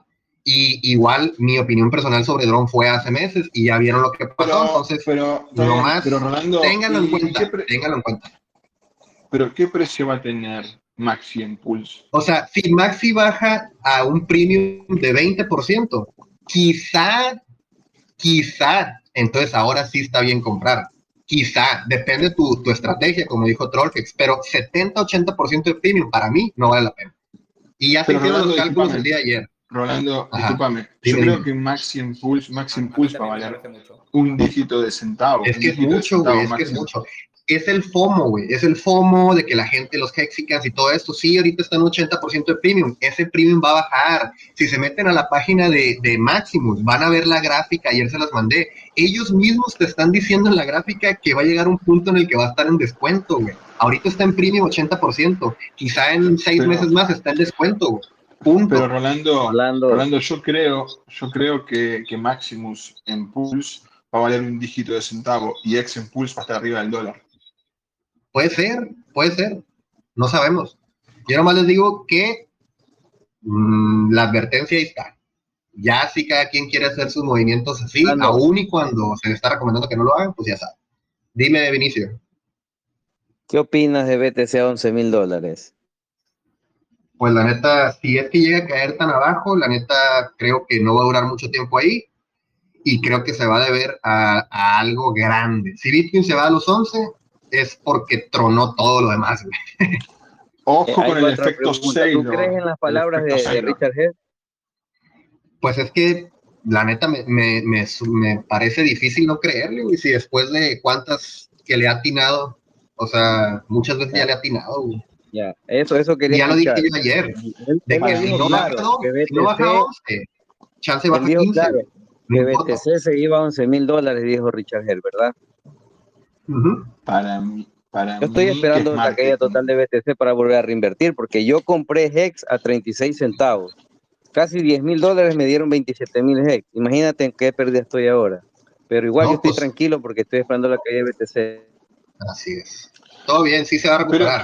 Oye, pero antes de que se me olvide tu bully, porque me preguntaste ahorita que si quién me aseguraba, antes de que pasemos ya de tema, quién me aseguraba que me iban a dar esos hex después de los 15 años. Y te contesté que nadie, güey, porque literalmente es un smart contract donde no hay nadie, o sea, no, no le vas a ir a poder reclamar a nadie. Se supone que el, el sistema solito lo va a hacer, pero ahí te va la cosa. Ha habido N cantidad de smart contracts que a finalizar de cuentas, o sea, tienen errores. Y hemos visto cómo dentro de un smart contract se han quedado 30 mil Ethereum, hace unos meses vimos que dentro de un smart contract se quedaron 100 mil Ethereum, o sea, una cantidad estúpida de dinero y de criptoactivos que se quedaron dentro de un smart contract. Repetí, para un minuto, repetí eso que dijiste. Vos me estás diciendo que hay un smart contract donde hay, hay perdidos para siempre 100 mil Ethereum.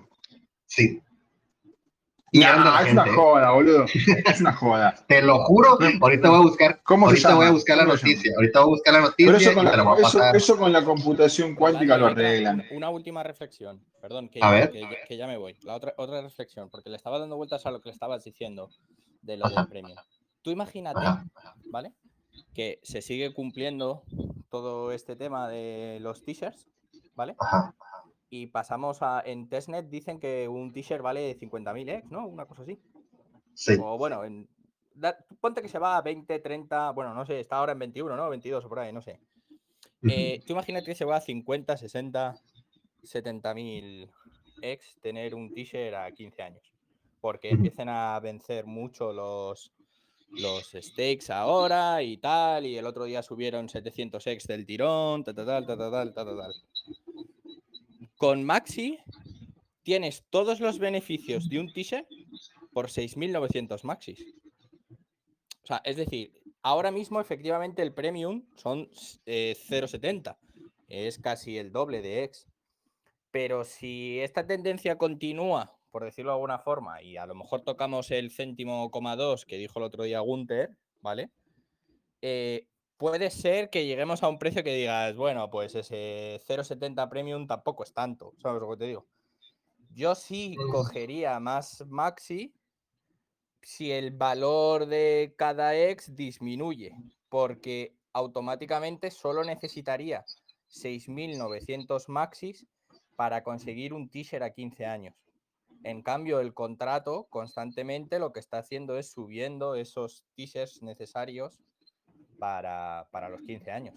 Entonces, aunque ahora mismo el premium esté en 1,70, vamos a ver si toda la macroeconomía de, de X y todo el ecosistema hace que efectivamente, y esto es una narrativa que se ha hablado durante mucho tiempo, hace unos meses, cada vez conseguir un t-shirt va a ser más complicado. Entonces yo creo que el diferencial entre X y Maxi a largo plazo va a seguir creciendo porque cada vez va a ser más complicado conseguir de forma nativa un teaser. Entonces, míralo también por ese lado, eh, Rolando, porque podemos encontrarnos con que eh, si este escenario en el cual estamos estables durante un tiempo, eh, el precio de X no evoluciona mucho, pero sí evoluciona toda la mecánica que hay detrás porque está diseñado para ello y los teasers cada vez es más complicado conseguirlo, a lo mejor Maxi es una alternativa para conseguir más teasers a largo plazo. pues a lo mejor sí, pero ahí te dejo la gráfica que en la misma página de Maximus tienen, donde pues, claramente se ve que ellos mismos, ellos mismos están diciendo que va a llegar un punto donde va a haber descuento. Y ese punto quizá podría ser el mejor para comprar. No ahorita, pero bueno. Que hay, que hay vaivenes de subida y bajada y luego una raya en medio. Así es. Vale, yo creo que eso lo que, más que reflejar lo del descuento, yo creo que ahí hacen más referencia al tema de que eh, ellos pensaban que el precio de, de Maxi iba a ser más estable y que no íbamos a tener tantas subidas y tantas bajadas. Yo creo que iba por ahí esa gráfica, sino que iba a ser mucho más estable. Pero es que ahí dice, no, está, siendo así. Fíjate lo que dice ahí. Dice, en la línea verde es el valor del tesoro. O sea, realmente los hex que hay dentro del tesoro de Maxi. Eso es lo que van a valer realmente. O sea, conforme pasa el tiempo. Y el market value es el market que ustedes están pagando. A veces lo van a pagar en premium, como ahorita, 80% premium. Y hay veces que van a haber descuentos, en el cual si estás viendo que Maxi está más barato que Hex, en algún punto en el futuro vas a querer comprar Maxi en vez de Hex si tú eres de los que les gusta Maxi. Ese es todo mi punto, güey. O sea, yo no estoy diciendo que Maxi no funcione, no, sabemos si va a funcionar. Sí, estaba discutiendo simplemente en estrategias, ¿eh? que no estoy diciendo nada. O sea, yo lo que digo es que un premium de 80% ahorita no creo que sea no creo que sea correcto, yo mejor compraría Hex y si si mi si lo que yo quiero es comprar Maxi me esperaría a que ese premium baje o a que esté incluso en descuento. Rolando, Rolando, yo, creo que. Mismo tiene un 80% es demasiado para la gente. Es mucho, güey, es mucho. Y aparte le quedan 14 años, 8 meses. si el precio baja, el coste psicológico, bueno, sí, sigue siendo el mismo, porque son 70. el único pero es si el, si el precio del t-shirt se dispara, ahí ya habría que valorarlo. es el único. Sí, ahí sí. Yo creo, Rolando, yo creo, Rolando, que realmente es, es, un, es un dilema muy parecido al que vas a tener con X-Impulse y X-Ethereum. Que, que ahora, ahora, estamos todos bien porque vamos a tener tu copia. Pero una vez que esté hecho el snapshot, va a arrancar un dilema muchísimo más grande que el que tenés con esa Maximus y X. ¿Qué X vas a comprar? ¿La X de o la X de Ethereum? ¿Cuál quieres comprar? No sé, no sé, pero claro, es lo mismo. Es lo mismo. Sea Hex en Ethereum o Hex, pero va a ser Hex. Hex, Hex, Hex, Hex. No voy a comprar es el mismo otras monedas. que tenés con Maximus. Vos puedes ser un maximalista de X en Ethereum y puede valer verga como le pasó a los chicos de Bitcoin Cash. Es que, no soy maximalista. Tengo PHEX, tengo EHEX, tengo Pulse y tengo PulseX. Vos y yo, boludo, está bien, la jugar. La gente y tengo Liquid Loans, y tengo Mintra, y tengo Ricash. Pero, ah. pero, un que viene. Ahora, Rolando, tengo una pregunta. ¿Dónde compro X? A ver. X Pulse. ¿Qué voy a decir? A ver, ¿cómo no se te entendió nada? Un no sé si es mi internet o qué rollo, pero se, se corta. No, internet, por no escucha. Eh, ¿Puedo hacer una pregunta mientras Bull Simón, Simón. la conexión? Eh, buenas noches a todos. Eh, disculpen, no podía hablar antes porque estaba en el tren. Eh, Rola, no, no será, y pues se lo pregunto a todos, ¿no será que eh, el mensaje ayer de Richard, y eso fue lo que yo opino según lo que yo entendí, y como ustedes estaban diciendo antes, ellos están mejorando el producto, porque según lo que se entendió también de la live chat, según lo que dijo Richard, lo que dejó entender es que ya está listo. ¿No será que está en, en fase de auditoría? Porque yo creo que tú lo puedes colocar en fase de auditoría aunque le quieras hacer mejoras, porque el código ya está listo. ¿Puedes corregir? Sí, pero ya lo puedes mandar en auditoría interna. Sí, sí puede ser, pero la neta no me gusta hacer mi idea de que ya se está auditando, porque puede que no. Lo que pasa es que Richard utilizó términos muy específicos como optimizar. Optimizar no es construir código y probarlo. Optimizar es agarrar el código que ya está y seguirle haciendo mejoras. Entonces, a mí que haya, que haya dicho la palabra optimizar el código, quiere decir que ya tienen listo el código base, por así decir, pero le siguen haciendo modificaciones, lo cual es bastante bueno, porque quiere decir que ya está el código, pero lo están, lo están optimizando. ¿Qué mejor momento para optimizar que el bull que el bear market? Y, espérate, y espérate, y es que también dijo una cosa ayer en el tweet, que era, era la que yo estaba comentando con Bull ayer, que él en el tweet dijo... ¿En el tweet dijo qué? Mira, pues, los están hackeando los rusos, güey, o qué. ¿Me escuchas? Eh, ya, ya se escucha. Eh, no, no es mi celular, disculpen. En el tweet de ayer, Richard dijo, y yo lo estaba comentando con Bull, que eh, dijo, yo ya no puedo hacer más nada técnicamente.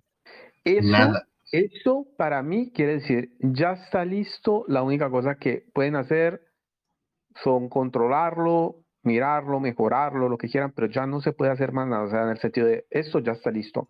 Para mí, eso quiere decir, esto ya está listo.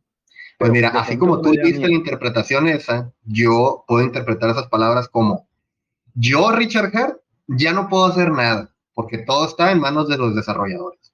O sea, yo, yo no puedo hacer nada ya. Ya hice todo lo que podía hacer, que es contratar más desarrolladores, que es pagarles más, que es decirles o ponerles metas. Yo ya no puedo hacer más. Los desarrolladores están haciendo lo que les toca. así yo lo Pero Rolando, Rolando, vos espérate, discúlpame un segundo. Eh, eh, ya, ya, te dejo la palabra, Bull. Eh, sí, Rola, pero si él dice esa cosa antes y después en la live dijo lo que tú dijiste, ¿tú cómo, cómo, lo, o sea, cómo lo ves? O sea, en el sentido, porque inicialmente podía ser como, como me acabaste de decir, pero si tú conectas esa frase junto a la frase de la live, ¿Puede ser que ya sea así? Es una pregunta. Que lógicamente eh, es, un, o sea, es un pensamiento nuestro, en el sentido de que puede ser que no sea real y que nos hagamos ideas equivocadas y todo. Pero para mí, esa es la sensación que me deja. Pero yo tengo, a ver, ¿me escuchas? Sí, ahora sí. a ver. Alan, Alan, yo tengo una pregunta. ¿Vos crees, vos crees que Pulse Chain va a ser 100% up to time como ex los primeros dos años y medio? ¿O es técnicamente imposible que eso pase? No, para mí va a crecer al toque. No, no estoy hablando de crecimiento, estoy hablando de que no tenga ningún problema. De que no tenga ningún problema. Ah, vos decís el tema de, los códigos, que no va a tener problemas. Que, que no se caiga. Que, que, no se caiga. Y no sé, es una blockchain, boludo. Cada blockchain, la verdad que tiene, tiene su problemita. Yo creo que va a tener algunos problemas, pero no creo que de tan exceso para, para, bueno, no, no, sirve de nada, como Arbitrium, por ejemplo. Eh, ¿Y vos, Rolando, qué pensás? Va a estar todo bien. No, yo, yo pienso que, mira, es que te voy a decir, o sea, así como también pienso que ya pudiera estar todo terminado y que ya está, como les digo, toda la, la parte, la base de, de, Pulse y que solamente están optimizando.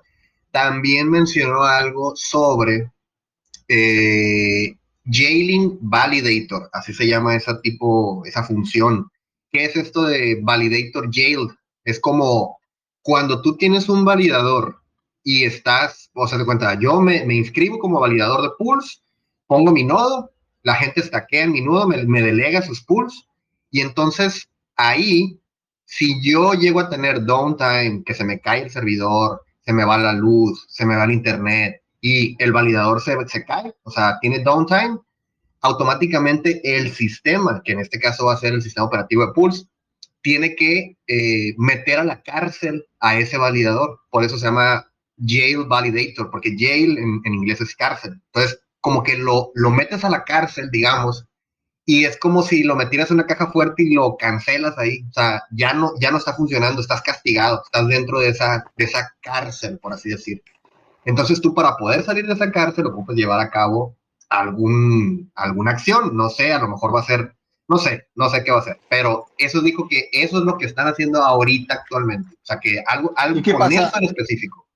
¿Qué pasa? Yo tengo 10 millones de pools y los quiero poner en staking. ¿Esos 10 millones van a desaparecer de mi billetera Metamask o van a seguir ahí? Es, esa es la cuestión, que todavía no sabemos cómo va a funcionar exactamente eso, porque Richard siempre menciona que tus tokens delegados no van a dejar tu wallet. O sea que en sí algo va a pasar de cuenta. Me imagino yo que va a ser así. Cuando tú vas a ir a stackear tus pools, van a, o sea, los vas a tener tú en tu MetaMask y al momento en que tú los delegues, yo creo, creo, ¿eh? Que sí se van a salir de tu wallet, creo, pero se van a salir tu wallet de una manera, de una manera en la que no vas a estar pasando tu llave privada a la otra persona. O sea, la otra persona no va a tener tampoco el acceso a tus fondos. ¿Sí me explico? A lo mejor es medio pasan a un tipo purgatorio, güey, o no sé, no sé realmente cómo va a funcionar. Sí lo hace, porque seguro... sí hay protocolos que lo hacen dentro de tu propia wallet, ¿eh? O sea, que si tú haces tipo una, una delegación de unas monedas, firmas unos contratos de manera que las monedas permanecen en tu wallet, pero no las puedes mover, están bloqueadas. Rolando, seguí con, el, con los temas, por favor, para no perdernos. Pues nada, era eso, lo, lo de el último tema que traía era ese de Maxi, que la neta pues, ya, ya quedó, ya lo, terminamos, lo de Celsius, Pedrón, la liquidez de Pools, Mainnet, ya. Bueno, al final, todas estas cosas que se están juntando, eso de la... A ver, espérame, te voy a subir volumen porque no te escucho, Alberto. Ahí está. Ah.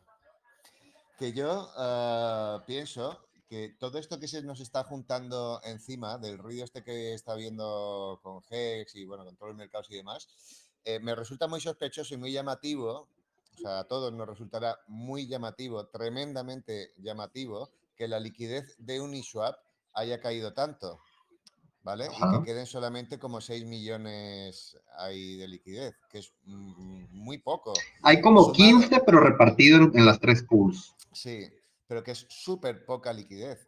Eso sí lo unimos con los mensajes de Richard, de que dice que él no puede hacer nada más técnicamente, que dijo también expresamente de que el documental iba a salir en enero, ¿vale? Y hemos oído todos que el director tiene, quiere tener grabado la salida de Pulse.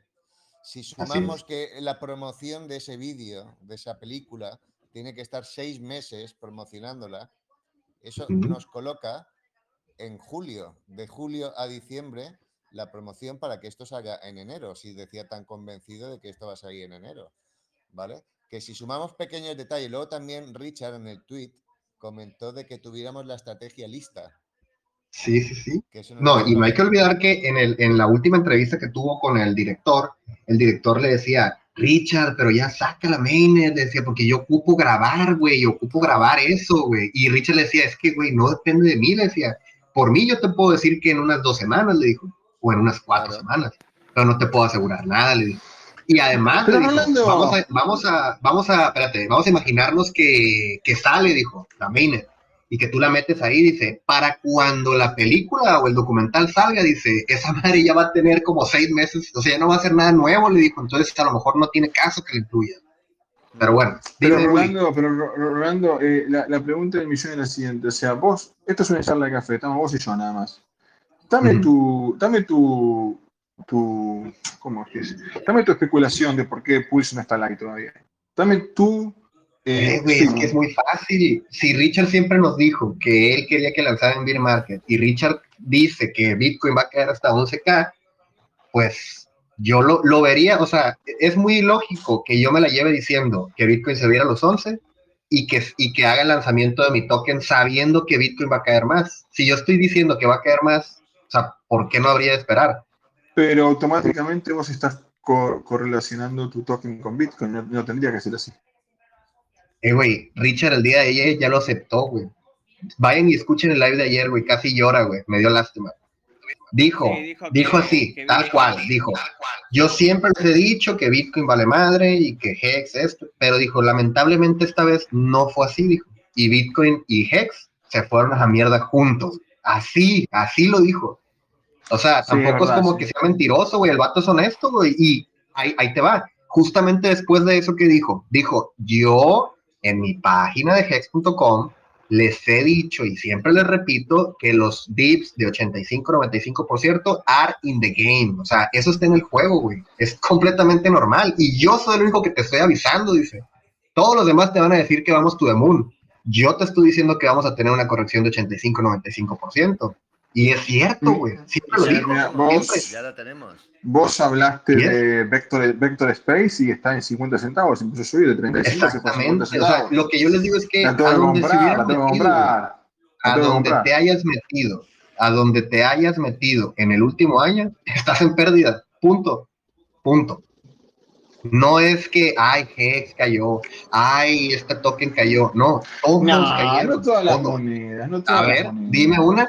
Dime una que Wirex no. Token, WXT, tenés 150% arriba. Estás. Wirex Token está 150% ¿En cuánto tiempo? Lo voy a buscar nomás para. 0.0. Ah, no, llegó a un centavo en esa época, boludo. No, estás, igual, estás está abajo. Todo estás caído, abajo. Está todo caído, no hay nada. no vas a encontrar un solo token. No vas a encontrar uno solo que en el último año haya estado con ganancias. Y si los hay, pues qué chilo, güey. Ojalá hayas comprado pero yo te puedo decir que. Es más, mira, Uli, aquí estoy viendo la gráfica. Agosto 2019, Wirex Token, dos centavos. Y ahorita está en un centavo. O sea, en los últimos tres años ha caído 50%. Pero si nos vamos al año mayo 2021, exactamente hace un año, estaba en casi dos centavos. O sea, ha caído, sí, ha caído como 50% en el último año. Que sí se ha recuperado, pero, güey, no es, no es, no es. Donde te hayas metido, literal, estás perdiendo, güey. Y, y no es malo, güey. Esto es completamente normal. O sea, ni modo a los que van entrando en cripto y les tocó este primer catástrofe, pues ni modo, acostúmbrense, porque esto es el pan de cada día casi casi sin cripto. Si no les gustan culturas, su dinero y métanlo al banquito de su ciudad y ahí abúrrense. Rolando, ¿Es conveniente ahora hacer algún, algún stake de, no sé, cinco meses, seis? Si la cantidad de hex es grande. Son, son 23.000 hex, por ejemplo. pues es que tienes que sacar tus cálculos a ver si te costea el gas, güey. Porque la neta es que está cabrón. El gas está cabrón. Claro, sí, esa es la Oigan, pero bueno, eh, no sé si estuvieron el otro día que estuvimos hablando sobre la situación esa con, con Lido Finance. Lido Finance es este servicio que te permite estaquear Ethereum y obtener ST Ethereum, o sea, como una versión estaqueada de Ethereum. Entonces tú podías, bueno, puedes ir ahorita mismo a Lido, Lido Finance, dejas un Ethereum y ellos te dan, o sea, dejas un Ethereum estaqueado. Ellos agarran ese Ethereum, digamos, y lo envían a un contrato de Ethereum 2.0. O sea, haz cuenta que tú haces el estaqueo en Ethereum 2.0 desde antes a través de Lido, ¿ok? Entonces tú vas con tu Ethereum, lo das ahí en Lido, estos de Lido lo estaquean en un contrato a Ethereum 2.0 y te dan a ti un ST Ethereum, que es como un stake Ethereum que vale lo mismo que Ethereum se supone que es 1-1 cambiable. Tú puedes cambiar un stake Ethereum por un Ethereum. Pero ¿qué pasó? Con toda esta situación de Celsius, con toda esta situación de volatilidad en los mercados, con toda esta situación de la caída de Ethereum también, pues ¿qué pasó? Que mucha gente dijo, ah, bueno, y a esto sumado que Ethereum 2.0 no se le ven ganas de salir hasta dentro de 2026. Entonces, mucha gente estaqueó esos Ethereum hace un año, hace dos años, pensando que ahora en 2022 o en 2023 iba a salir Ethereum 2.0. Y mucha gente se dio cuenta que no iba a ser así. Entonces dijeron, ah, cabrón, o sea, metí mi dinero ahí pensando que iba a ser por dos años y ahora me estoy enterando que no van a ser dos años, van a ser a lo mejor tres, cuatro, cinco años más. Entonces mucha gente dijo, no, o sea, voy a vender ese, ese stake Ethereum y en conjunto con Celsius, que Celsius tenía una parte o una posición importante, se supone, de ese ST Ethereum, pues mucha gente empezó a vender y se perdió la paridad. O sea, ahora ya no es un ST Ethereum por un Ethereum, sino que ahora es, creo que 0.95 ST Ethereum por un Ethereum, lo cual, si tú quieres comprar Ethereum y vas a largo plazo, o sea, no te importa esperar 2, 3, 4, 5 años para que salga Ethereum 2.0 y te den esos rewards, podrías comprar Ethereum en descuento, 5% de descuento para ser exacto. No sé si ahorita ya cayó más, pero estuvo con 5% de descuento. Entonces, pues nada, solamente quería comentarles eso de que esa madre perdió el PEG, ya no está 1-1 y es el riesgo que se corre con todos esos contratos, digamos, inteligentes que te prometen hacer stake líquidos, casualmente como lo hace Maxi. O sea, es lo mismo. Aquí en Maxi tú, está, tú minteaste tus Maxi con tus Hex porque estás esperando que en 15 años te den esos rewards. Pero, ¿qué pasa si algo pasa? O sea, ¿qué pasa si algo malo pasa más bien? Si hay un... Porque es un riesgo que asumes. Cuando tú metes tu dinero dentro de un contrato inteligente, obviamente estás corriendo un riesgo porque si ese contrato inteligente está mal hecho o tiene algún defecto en el código, pues te puedes quedar sin tu dinero. Así de fácil, así de sencillo y no le puedes reclamar absolutamente a nadie. Entonces, pues nada, solamente para que si van a comprar Ethereum y van a largo plazo y tienen o quieren asumir el riesgo de un smart contract, pues pueden comprar Ethereum con descuento, el 5%, en eh, esta madre Lido Finance. La cosa con Celsius se está poniendo más fea, chale se ve que no, se ve que estos vatos no van a, no van a reabrir lo de Celsius en un buen tiempo. Mandaron la carta y en, una, en un apartado de la carta dice, estamos tomando estas medidas mm, que van a ser duras, no sabemos cuánto van a durar y posiblemente tengamos retrasos. O sea, nos queda un gran trabajo por hacer. Eso a mí me da a entender que, que esa gente que tenía el dinero dentro de Celsius, la neta, pues no lo va a ver por un tiempito, ¿no? Por un, no sé, no sé si van a ser semanas, no sé si van a ser meses, pero está bien impresionante cómo las cosas dan un giro así, mira, en segundos, de repente, todo se va a la mierda. El día de ayer, el Alex Mashinsky, que es este güey, el CEO de Celsius, estaba diciendo que no estuvieran esparciendo food, que los retiros de Celsius estaban sin problema, y que no hay nadie que se esté quejando de eso. Y justamente 24 horas después, ¡pum! Un comunicado de Celsius diciendo que están detenidos los, los retiros y los swaps y todo, ¿no? Esta madre puede pasar con cualquier otro servicio, si es que cuidadito nomás, ¿no? Oye, Rolando, y eso de que hayan sacado todos esos 350 millones, ¿no? Y los han mandado a FTX. Ajá. Es probablemente porque, porque, bueno, el Mashinsky y estos güeyes dicen que ese, ese movimiento lo hicieron porque querían proteger el dinero de los clientes, porque ¿qué es lo que hacía Celsius? Celsius lo que hacía era, tú depositas tus dinero en Celsius, digamos, yo tengo Ethereum y tengo Bitcoin. Voy a Celsius, los deposito en sus servicios de, de yield y ellos lo que hacen es agarran esos tokens, los juntan con los de todos los demás, hacen una mega pool, digamos, de Bitcoin, una mega pool de Ethereum, una mega pool de tal, y con ese dinero ellos jinetean ese dinero. O sea, ellos se encargan de hacerte rendimiento a ti, pero tú no sabes cómo lo están haciendo. Entonces ellos lo que hacían era, agarraban 400 millones de dólares, a lo mejor compraban Ethereum o compraban Bitcoin y los ponían a generar de, cierta manera y con eso te pagaban a ti tu, tu yield, o sea, tu, tu ganancia, pues. Y por algunos años o algunos meses, pues lo estuvieron haciendo bien. Mientras el bull market estuvo, uff, mucha gente estaba encantada con Celsius, porque literalmente tú nomás metías el dinero ahí y ellos te pagaban rendimientos a lo mejor del 6, del 8, del 10, del 12% anual, sin hacer absolutamente nada. Pero lo que la gente no sabe, ojo que, o que ignora, a ver. No, el Celsius Token también, creció muchísimo esa verga. No, sí, es una basura, güey.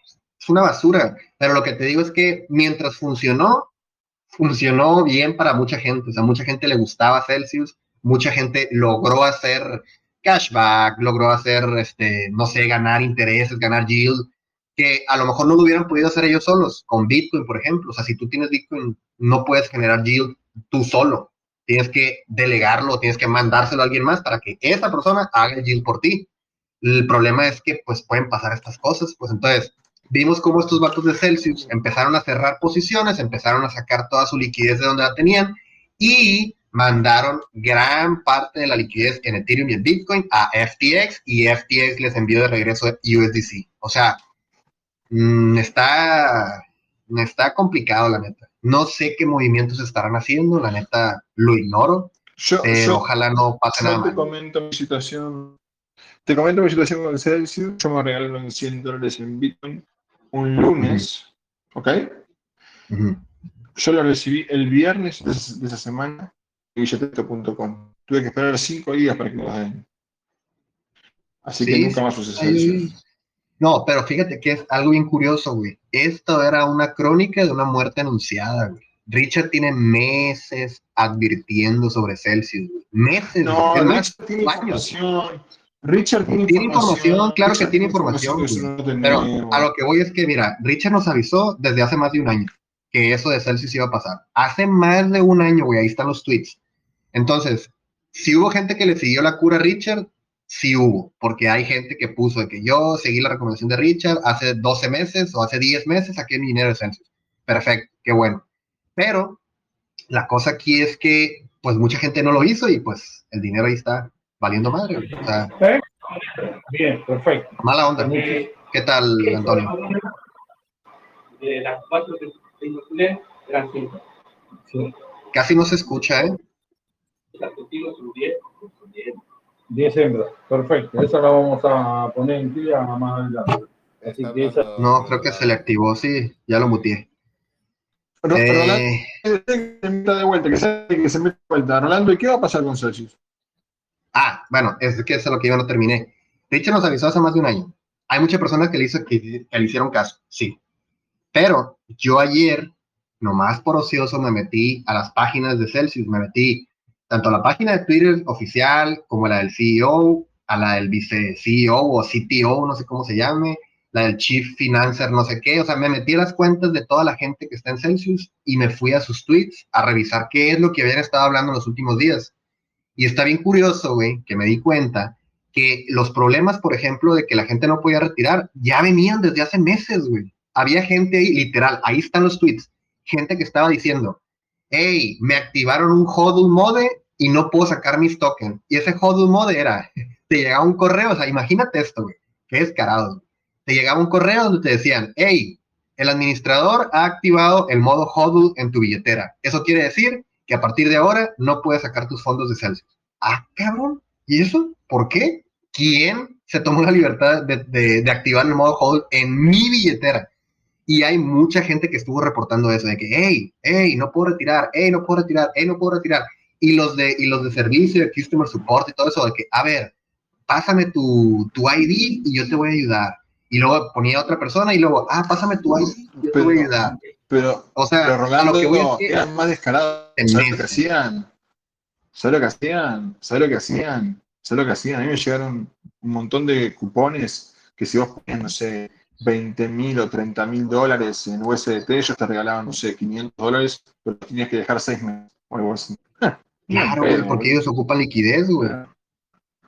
Mira, te voy a decir, yo sí pienso que son insolventes, sí pienso que tuvieron problemas de liquidez, sí pienso que tuvieron problemas con margen, o sea, que metieron a lo mejor cosas apalancadas y no les salió bien esa, esa operación y están ahorita en pérdidas, pero te voy a decir que creo, güey, y eso es lo, lo peor del caso, güey estuve leyendo, mm, estuve leyendo situaciones de gente que, por ejemplo, tenía en Celsius una posición en short de Bitcoin.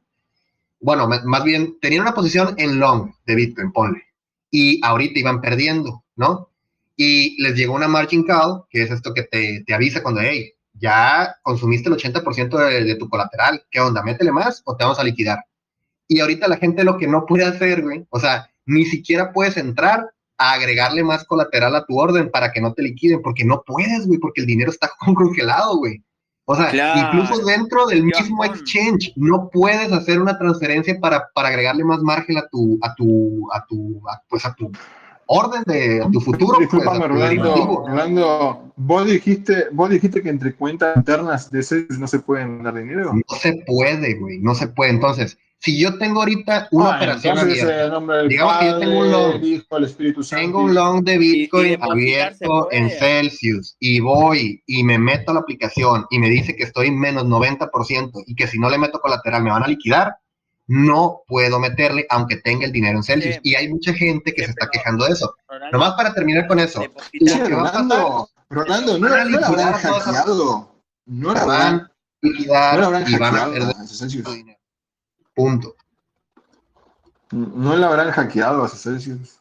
No, no, claro que no. ¿Depositar se puede en Celsius? ¿Depositar dinero? Eso es lo que no sé.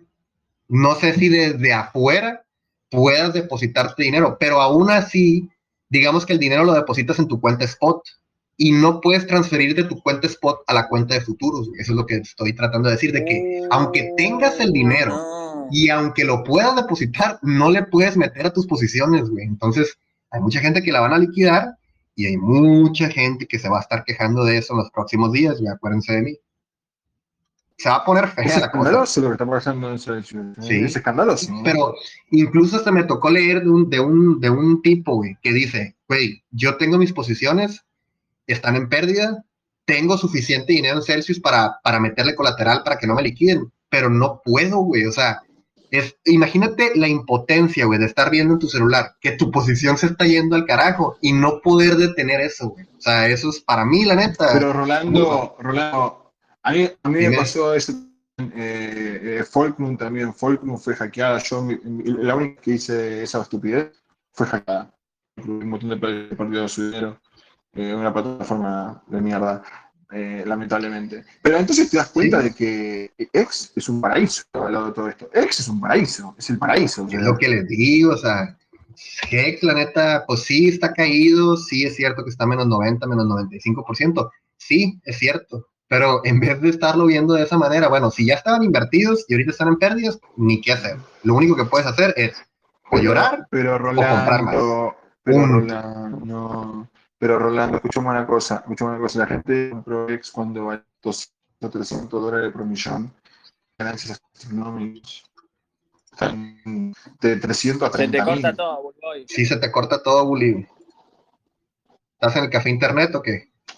Porque... el internet, Bulboy. Tuvo que vender la compu, güey. Con razón te anda mal el test de Pull Chain. Bueno, chicos, yo me voy. La verdad, gracias Rolando por el video. Sí, yo ya. Muy bueno todo. También. Que tengas un, yo ya me acabé mis temas. Ya me acabé mis temas. Si hay alguien más que quiera algún tema, alguna pregunta, se agradece. Gracias, Alan, por asistir a este magno evento. No, por favor, gracias. Al rato lo voy a subir para, para que lo pueda escuchar la demás gente. Gracias, gracias. Ninguna duda más entonces, Bully. Ya quedamos. ¿O sí? ¿O no? Uruguay queda ahí en el limbo. ah, cierto. Seguro que le queda algo por hablar, que no ha hablado casi. Simón. Sí, estaba muy, muy extasiado hablando y se le fue la señal por. eso se calma. Aprovechemos, huyamos. Venga, gracias, Rolando. gracias, Rolando, por todo. A ver si el próximo, el próximo audio tenemos novedad de la Mainnet. Ya, ya, para la próxima voy a decir Mainnet. Stream de emergencia, Mainnet Pulse 24-7, tomando café y cerveza. Ahí nos vemos. Rola, ahí tienes que crearte algo para mandar mensajes a todo el mundo, porque creo que todos tenemos las notificaciones de, de Telegram acá, eh, apagadas. Creo, creo que hay un comando que, que, se puede usar para que le llegue la notificación a todos. Creo. Pero no, pues créeme que, te vas a enterar. Cuando salga la main te vas a enterar. Dame tu teléfono y te voy a marcar personalmente. Yo te lo doy, yo te lo doy, yo no tengo problema. no, todo bien. Oye, bueno, pues ahí estamos pendientes, ahí en el grupo, cualquier cosa ahí se las hago saber. Venga, gracias. Gracias a todos. Gracias. Sabe Berto. Bye.